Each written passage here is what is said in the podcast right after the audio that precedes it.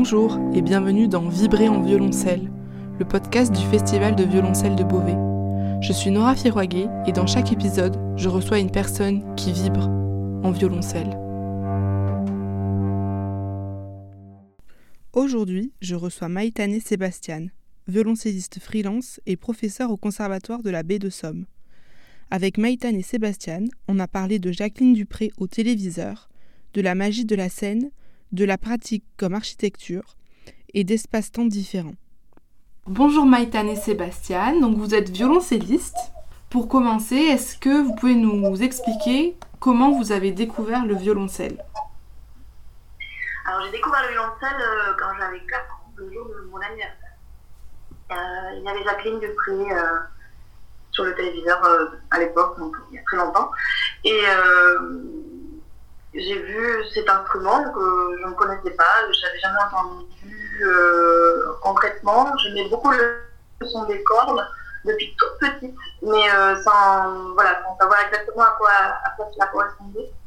Et puis, euh, et puis là, j'ai vu Viancel et j'ai dit à mes parents que je savais jouer de cet instrument et que, et que le jour où ils pourraient m'en acheter un, je pourrais leur montrer ce que je pouvais faire avec.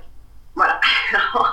Mes parents, bon, j'avais 4 ans, hein, donc euh, ils, se sont dit, euh, euh, voilà, quelque chose, c'était un enfantillage en fait, et puis finalement, non, en fait, ça m'a pas quitté. J'ai continué à vouloir faire du violoncelle pendant des années, vers l'âge de 8-9 ans. À l'époque, on ne pouvait pas commencer avant. j'ai eu l'occasion enfin de commencer et d'avoir un violoncelle entre les mains, et puis depuis, je n'ai pas arrêté. voilà. Est-ce que vous pouvez nous parler de votre parcours en tant que professionnel? Bah, J'ai commencé très tôt parce que bah, quand j'avais 18 ans, j'ai passé un premier concours d'orchestre et, euh, j'ai été reçue. D'abord à l'orchestre euh, régional Bayonne de et puis euh, deux, trois ans après, j'ai passé le concours aussi pour l'orchestre de Pau Pays de Donc pendant 8 ans, j'ai fait, j'ai fait partie de ces deux orchestres. Après, j'ai commencé à enseigner très tôt aussi, à l'âge de 19 ans. Euh, j'étais assistante au CRR de Bayonne-Côte Basque et puis aussi à, l'école de musique de Tarnos, dans, les Landes. J'ai fait ça pendant quelques années, puis j'ai passé les concours euh, d'enseignement, etc. Euh, et, puis désormais, je suis titulaire depuis une douzaine d'années au conservatoire de la baie Je suis donc violoncelliste, on va dire freelance, comme on dit. Euh, parce que parallèlement à, l'époque où j'étais dans les orchestres, euh, en même temps, j'ai pas mal expérimenté de styles musicaux. J'ai plusieurs groupes euh, de toutes sortes de musique. J'ai fait de l'improvisation, de la musique expérimentale, du rock, voilà, toutes sortes de styles à cette époque-là, donc il y a une vingtaine d'années. Donc vous êtes professeur aussi Qu'est-ce que ça, qu'est-ce que c'est d'enseigner le violoncelle? Alors, enseigner le violoncelle, c'est d'abord pour moi, ça a été une, nécessité. Je crois que ça m'a même appris énormément de choses euh, dans mon parcours de violoncelliste. Je crois que le, fait de alors déjà, depuis toute petite, j'avais une passion euh, pour la pédagogie. dès que je commençais à faire du violoncelle, j'ai commencé à, écrire une méthode de violoncelle. J'avais 8-9 ans et j'avais commencé à, déjà à réfléchir comment on pouvait expliquer, transmettre, montrer, etc. Et puis, euh, et puis après, euh, j'ai eu beaucoup d'expériences euh, différentes en tant qu'apprenante, donc avec des, des, de grands maîtres, enfin, pas mal de personnalités assez différentes. Euh, et, ça, a été un grand enrichissement. D'ailleurs, pas que les violoncellistes, mais aussi avec euh, d'autres d'autres instrumentistes, voire d'autres musiciens comme des compositeurs aussi, avec qui j'ai pu travailler, qui, ont été très très très euh, très intéressants, mes professeurs d'écriture, d'analyse, de composition avec qui j'ai travaillé au conservatoire. Et c'est vrai que toutes ces personnes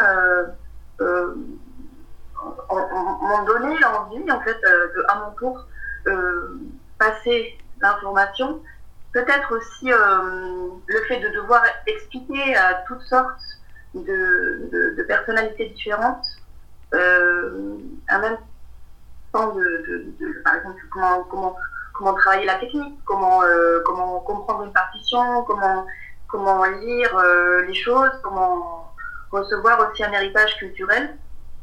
Tout ça, c'est très intéressant en fait de, devoir le partager avec des individus à chaque fois différents. chaque personne est, unique et, est très riche. Donc c'est euh, c'est enrichissant aussi pour celui qui transmet, bah, déjà parce qu'on reçoit énormément des, étudiants, euh, c'est un métier très généreux euh, dans les deux sens, et aussi parce que ça nous fait explorer toutes sortes de, de, cheminements différents qui, du coup font découvrir aussi de nouvelles choses régulièrement. Donc c'est une recherche constante, c'est un peu un métier de chercheur quelque part. Comment on fait ou on essaye de faire de la musique quand on est confiné?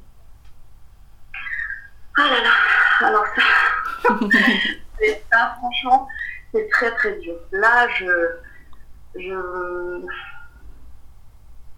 j'ai beaucoup de mal en fait à, j'ai beaucoup de mal à parler de, de, cette période. j'ai déjà vu des, personnes euh, euh, qui étaient interviewées sur ce sujet-là et euh, été toujours admirative de l'aisance et de tous les mots qu'ils arrivaient à trouver, de tout ce qu'ils arrivaient à dire alors pourtant, je suis, je suis bavarde et, et quand on est prof, d'autant plus, on, a l'habitude d'expliquer de, des choses. Alors là, je pense que ça nous a un peu mis en face d'une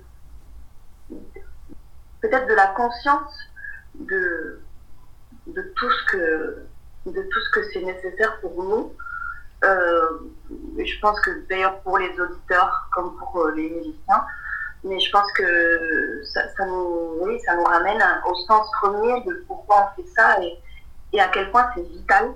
Et, euh, et moi, ça me manque terriblement. Je, j'ai vu tous mes concerts annulés de mars à août. En septembre, on a eu la possibilité, il y a eu un tour de, de moments où tout d'un coup j'ai pu refaire euh, plein de concerts. Vraiment, j'ai eu un mois de septembre incroyable. Et puis à partir d'octobre de, jusqu'à mai prochain, tout est annulé. Et en plus, tout ce qui se passe à partir du mois de mai, il y, a, plusieurs choses où on est en train de dire, on, verra bien si on peut le faire. Tout est avec des points d'interrogation. C'est extrêmement difficile euh, de, se projeter sans, sans objectif euh, concret, surtout quand ça fait 20 ans que, que, je fais des concerts régulièrement et que il y a toujours un objectif en fait euh, au bout. Donc là, il y en a, mais qui sont un peu loin et qui, je sais pas, euh, oh, j'ai essayé de, faire quelques, quelques vidéos, on en a fait quelques-unes avec mon enfant, avec des amis, on a, on, a, enregistré des choses comme ça, mais c'est pas, c'est pas ça. Donc, le spectacle vivant, c'est le spectacle vivant. C'est pas le spectacle confiné. je sais pas comment le dire mieux. Donc, euh, bon, évidemment, on peut jouer à sa fenêtre, c'est toujours pas pareil. c'est vraiment important d'avoir un public qui choisit d'aller écouter et, euh, et, avec qui, en fait, on est en, réelle euh, symbiose, on a un vrai échange. Il y a, une magie qui, opère sur scène qui, ne se trouve nulle part ailleurs. D'ailleurs, très, moi j'adore euh, enregistrer des disques, j'en ai fait pas mal et c'est quelque chose de, très bien et, nécessaire aussi. Mais euh, s'il fallait choisir entre faire des disques ou donner des concerts, c'est évident, ce serait donner des concerts. Je, pense que ce qui est vraiment vital, c'est donner des concerts. Donc là, euh, c'est difficile. On est comme des plantes qui s'arrosent, donc au bout d'un moment, on tient. Avec quelques oublis d'arrosage, on peut le tenir, mais au bout d'un moment, voilà. Et je, je, sais pas, je m'inquiète beaucoup en fait pour, euh, pour, ce qui va se passer après, pour les plumes qui sont laissées euh, dans toute cette période. Et euh, j'ai je, je sais pas, j'espère que, que quelque chose sera fait pour que, pour que, voilà, pour que tout le monde puisse se relever. Mais j'ai quand même, je, vois des, je commence déjà à avoir des, personnes autour de moi qui commencent à dire on va changer de métier, des, des choses vraiment, qui brisent le cœur. Pour des, personnes qui sont absolument brillantes, qui nous disent extraordinaire, qui disent on va arrêter, on va changer de métier. moi, ça me, ça me donne envie. en fait. ce qui me fait mieux. Mais c'est vraiment difficile et donc voilà, ce quotidien comme ça, si incertain et et en même temps, je, pense aussi qu'il faut se dire que face à l'adversité, on, il faut aussi saisir l'occasion d'apprendre et de gagner euh, en expérience et de, développer des choses nouvelles. Donc euh, voilà, moi personnellement, là, je, travaille euh, pour moi, en fait, j'essaie de chercher des choses que, que d'habitude je n'ai pas le temps de faire. et non pas que j'ai plus de temps que d'habitude, parce que c'est vraiment pas le cas. Mais, euh, mais voilà, j'essaye de, trouver euh, une, une, exploration peut-être du euh, comme une sorte de parenthèse, en fait, une bulle dans laquelle on, on essaye d'aller chercher tout ce que, tout ce que d'habitude on n'a pas le temps d'observer dans l'intériorité. Mais là, c'est vraiment le moment de, pouvoir faire une sorte de méditation sur son propre travail, sur la façon de d'apprendre des choses et, euh, et voilà, et d'organiser un peu différemment. Mais bon, il faut pas que ça dure trop longtemps.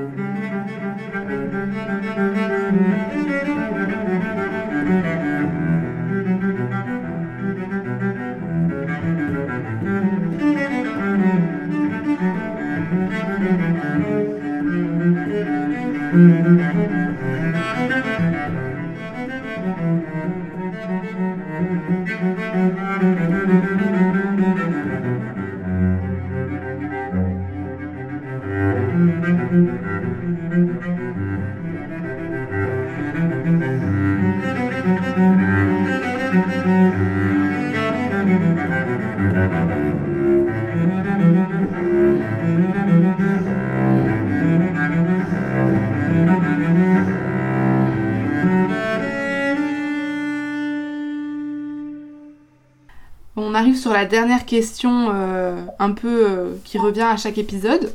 Donc, euh, qu'est-ce que vous ressentez quand vous jouez?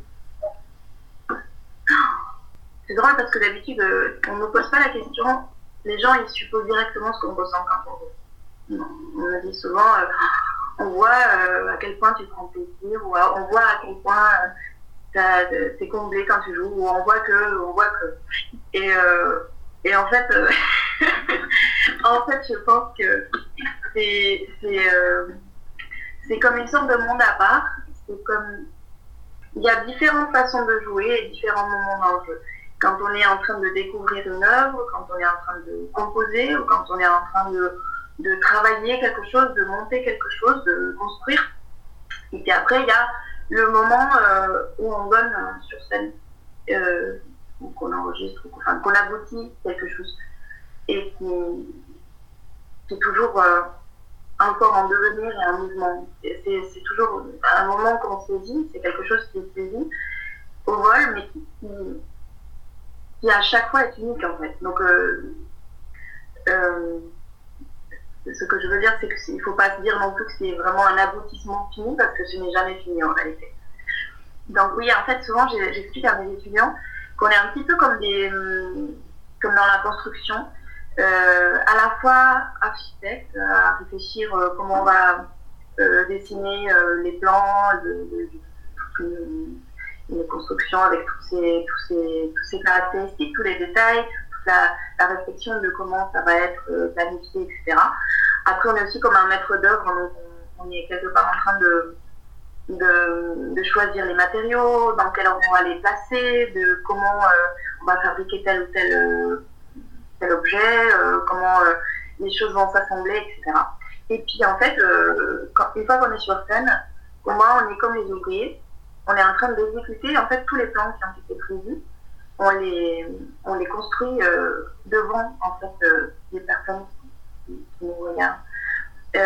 et donc c'est un travail à la fois extrêmement intellectuel et aussi à la fois extrêmement physique. Il y a vraiment les deux. Euh, donc ça demande un, entretien de, sportif.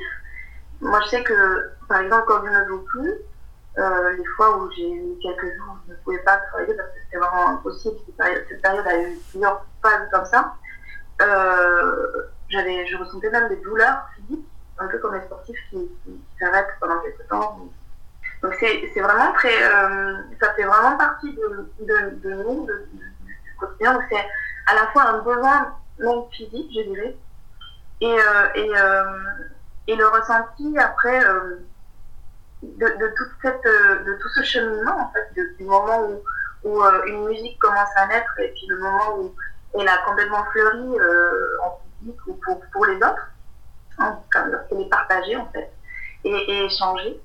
je crois que c'est un bonheur c'est incroyable en fait. C'est cette, cette, sensation de, de, vivre à 200%, peut-être euh, à la fois de créer quelque chose, d'explorer quelque chose, de, le pousser à bout.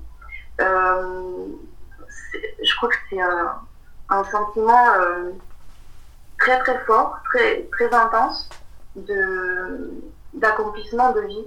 c'est une sensation de, vivre très forte. Et alors après, il y a quand même quelque chose de très très particulier, c'est ce, truc qui se passe sur scène et qui est, euh, alors, euh, j'ai pas beaucoup de mots pour le décrire parce que bah, je crois que c'est de l'ordre de la magie carrément. Euh, quand on, quand on arrive sur scène, parce que évidemment quand on, quand on joue chez soi, dans, sa, dans sa pièce, pour travailler, bon, avec, avec un un imaginaire, parce que bien sûr, on, se transpose dans cette situation d'être en train de jouer euh, pour, euh, pour, euh, pour, pour d'autres, etc.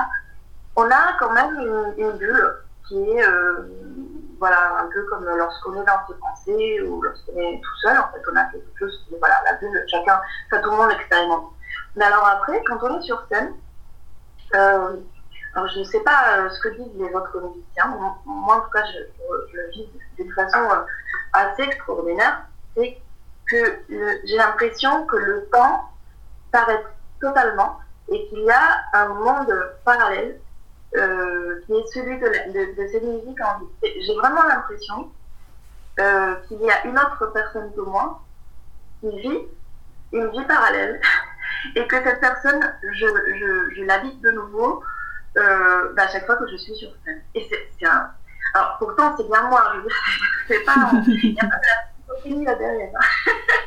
mais mais c'est un vrai sentiment extraordinaire d'une autre d'un autre espace-temps euh, dans lequel en fait euh, je sais pas c'est comme s'il y avait une force euh, incroyable qui, qui, qui, emportait tous les mouvements tout, tout ce qui se passe etc et donc c'est un bonheur euh, difficile à égaler avec autre chose. C'est vraiment euh, quelque chose de. de, de c'est un moment foudroyant de, de, bonheur, mais c'est vraiment. Euh, c'est difficile d'en parler là parce que c'est presque une autre vie en fait. Et le temps est très très différent, il est beaucoup plus là. Les choses sont. C'est un monde en fait. Un concert peut être comme une année, il peut se passer des choses comme dans une année de vie, en fait. Et, euh, du début à la fin du concert, c'est des milliers, des milliers de. les instants sont beaucoup plus longs. Euh, il y a une sorte de calme, de sérénité incroyable et à la fois une puissance euh, démesurée. Alors, je sais pas pourquoi, ça c'est vraiment le ressenti que, que j'ai, mais c'est totalement addictif du coup. Et, et, puis, et puis les, les concerts où, où cette magie-là euh, est la plus ancrée et la plus forte, euh, je vois bien que c'est aussi ce que les, le public euh, reçoit et, et, et, les rapports aussi de plus, de plus puissant. La, la, cohésion du coup qu'on a avec euh, peut-être euh, un ensemble de rêves dans le public, tout le monde entre dans le rêve, on, les prend avec nous, ces et, on les emporte dans ce monde, en fait, où le langage n'a pas de mots, ou voilà, c'est la musique qui, raconte et qui, expérimente, et, puis, puis, il y a certaines choses qui sont de l'ordre de, de, de, l'imprévu aussi. Des fois, il y a des, des moments de grâce incroyables et, euh, on les a pas prévus comme tels parce qu'un moment de grâce, en fait, ça se fabrique pas, ça se réfléchit pas. Et pourtant, euh, tout est tellement réfléchi, c'est comme si euh, au départ, on a l'inspiration. L'inspiration, euh, tout le monde peut l'avoir. Ensuite, on déconstruit complètement cette inspiration, c'est-à-dire qu'on la décortique dans le travail technique de construction, Il faut vraiment, vraiment tout défaire. C'est un peu comme si on, on, défaisait un, puzzle, on le reconstruit complètement, et là, on a l'inspiration plus la conscience, et le, fait que les deux soient assemblés, avec le partage en plus, et là, il peut se passer des choses incroyables. Donc, c'est, euh, pour moi, c'est, c'est, ma vie. c'est vraiment quelque chose d'incroyable et de, merveilleux, et c'est une chance je ne pourrais jamais euh, avoir assez de mots pour remercier la vie d'avoir pu expérimenter ce, ce métier, et j'espère pouvoir l'expérimenter jusqu'à jusqu'à très très vieille. voilà. Merci. Merci beaucoup. Avec plaisir.